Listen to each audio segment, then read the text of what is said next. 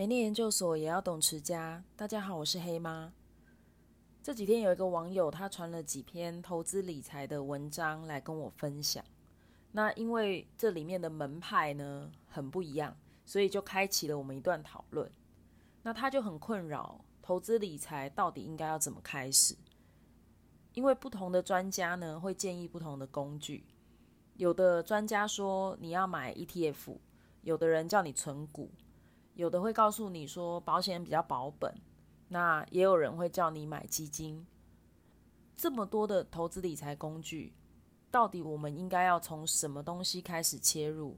下定了决心之后呢，又应该要怎么样持续的去精进这一个理财工具？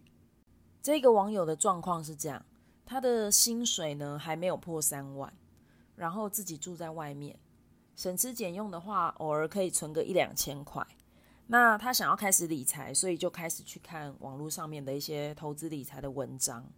那因为 Google 就是总是神通广大嘛，所以也就是因为他开始做这一些功课呢，就偶尔看到一些非常吸引人的高获利懒人投资法的广告，甚至于还有朋友呢叫他投资虚拟货币，那他也觉得好像还不错，获利好像很好。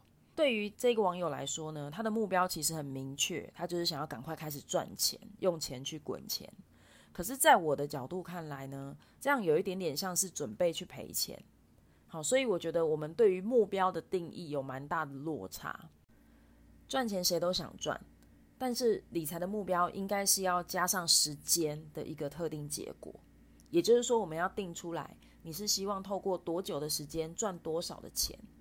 因为这样子，我们才能衡量说，你用什么样的工具可以最有机会达成，承担的风险又是什么？好，那当然呢，也要想一想说，如果没有达到这个目标的话，会对你造成什么样的影响？其实有很多我们设定的目标没有达成，真的不会怎么样。尤其像赚钱这一种事情呢，大部分人的心态就是赚多就花多一点，赚少就花少一点。至于说我要选择什么样的投资理财工具，我觉得这个跟单身好还是结婚好一样，其实真的没有正确的答案，只是说。你一定要先确定自己的目标是什么。另外有一点很重要的是，大部分的人都把投资当成投机了，所以都会用一点赌一把的心态，然后反正看个人造化。可是如果是要面对理财的话，其实这是不一样的一件事，因为理财是关系到我们的人生的规划，可能是你五年以后要成家，十年以后要立业。好，或者是像我现在已经四十岁，我会害怕说，万一赚的不够花到八十岁要怎么办？那像这样子的目标的话，报酬率就是其次了，重要的是你经不起浪费时间从头再来过。所以投资理财到底应该怎么开始？最重要的就是要先想清楚接下来你有什么目标。假设存一百万是你的目标，那你记得要思考一下，你要花多少的时间来达成。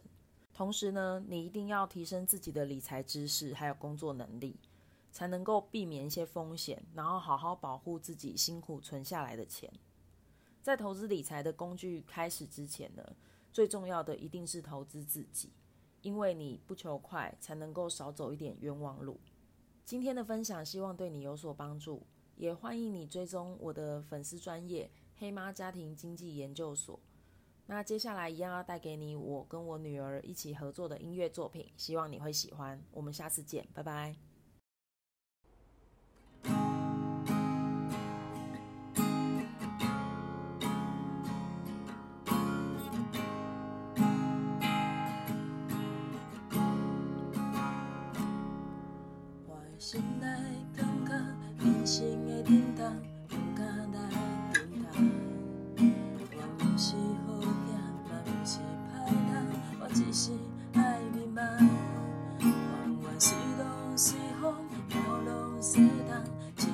这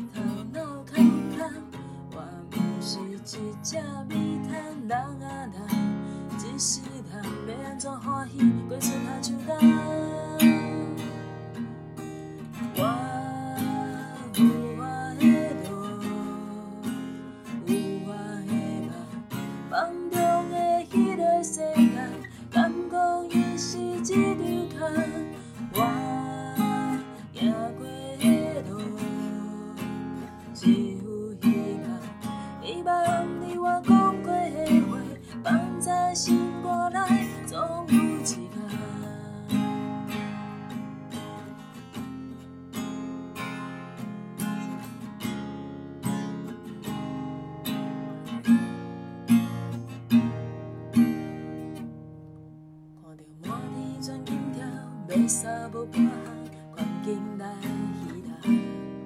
环境无够紧，天才无够人，大项是拢输人。一副破破这戏花，毋惊路歹行，毋惊大雨淋。心上一日间，面对我的梦，甘愿来做憨人。